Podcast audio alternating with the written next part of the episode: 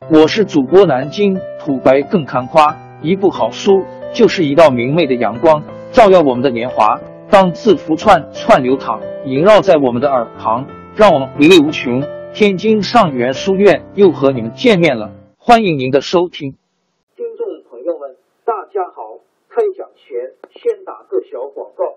作为主播，你们的关注和打赏是对我努力工作认可的结果，谢谢听众。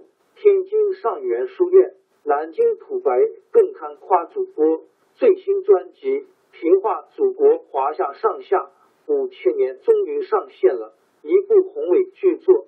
我们的祖先以伟大的创造力、强大的生命力和巨大的凝聚力，世世代代繁衍生息，历尽磨难，从远古走到现代，从蒙昧走向文明。全书共计。两百八十三回，作为播客，我劳动我所得，付费的有声书来了，你愿意为此花钱花时间吗？评话中华上下五千年专辑的进度更新按听众的关注和评论而定。喜马拉雅号 UID 七三二六四零二二，微信号 sh 八五七三零一四四九，请多多关注。多多打赏，谢谢大家，谢谢。下面正式开讲《平话中华上下五千年》专辑。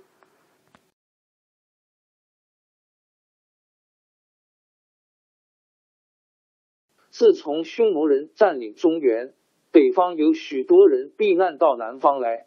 刘坤的好友祖逖也带了几百家乡亲来到淮河流域一带，在逃难的行列中。祖逖主动出来指挥，把自己的车马让给老弱有病的坐，自己的粮食衣服给大家一起吃用，大家都十分敬重他，推他做首领。到了四口（今江苏清江市北），祖逖手下已经有一批壮士，他们都是背井离乡的北方人，希望祖逖带领他们早日恢复中原。当时。司马睿还没有即皇帝位，祖逖度将到建康，劝琅琊王司马睿说：“晋朝大乱，主要是由于皇室内部自相残杀，使胡人乘机会攻进了中原。现在中原的百姓遭到敌人残酷迫害，人人想要起来反抗。只要大王下令出兵，派我们去收复失地。”那么，北方各地的人民一定会群起响应。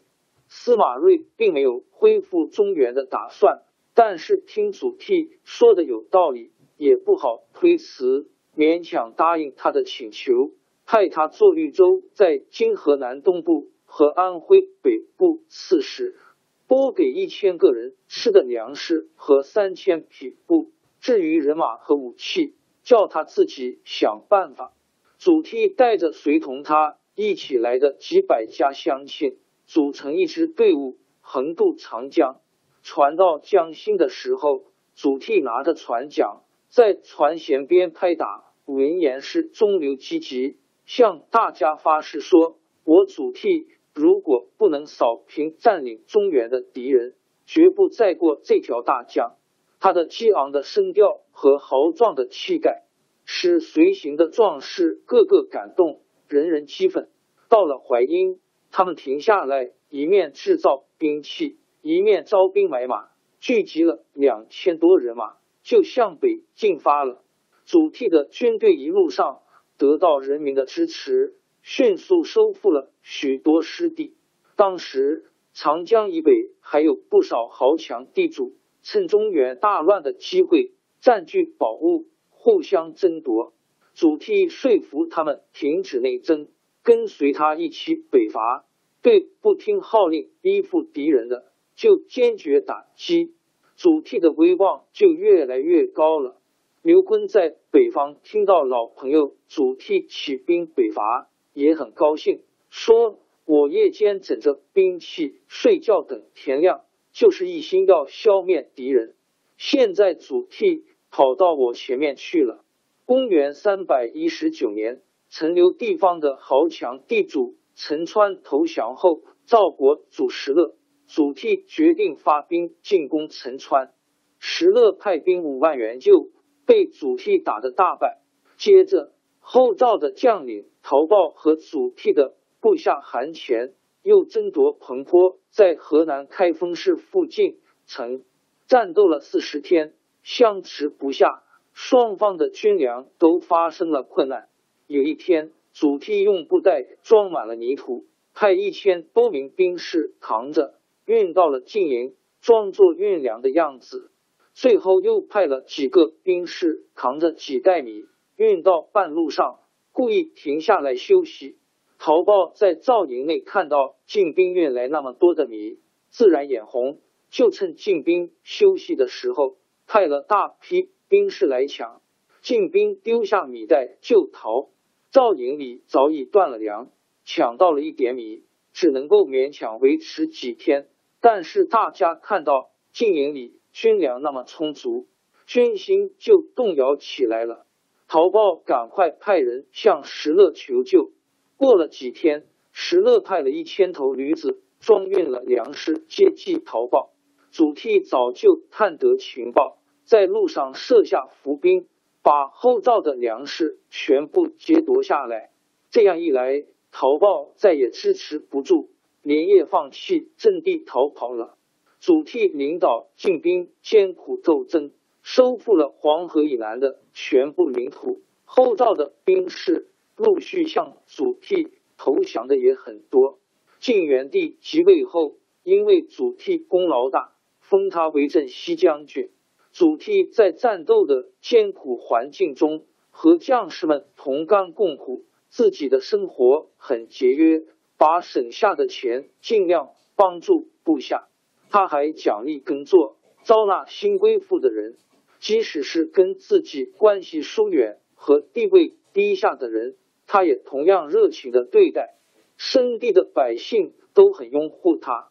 有一次，祖逖举行宴会招待当地父老，人们高兴的又是唱歌又是跳舞。有些老人流着眼泪说：“我们都老了，今天能够在活着的日子里看到亲人。”死了也可以闭上眼睛了。祖逖一面操练士兵，一面扩大兵马，预备继续北伐，收复黄河以北的国土。哪儿想到昏庸的晋元帝对祖逖竟放心不过，怕祖逖势力太大了不好控制，派了一个代员来当征西将军，统管北方六州的军事，叫祖逖归他指挥。祖逖辛辛苦苦收复失地，反而受到朝廷的牵制，心里很不舒坦。不久，祖逖听说他的好友刘琨在幽州被王敦派人害死，又听说晋元帝跟王敦正在明争暗斗，心里又是忧虑又是气愤，终于得病死了。豫州的男女老少听到祖逖去世的消息。像死了自己的亲人一样伤心。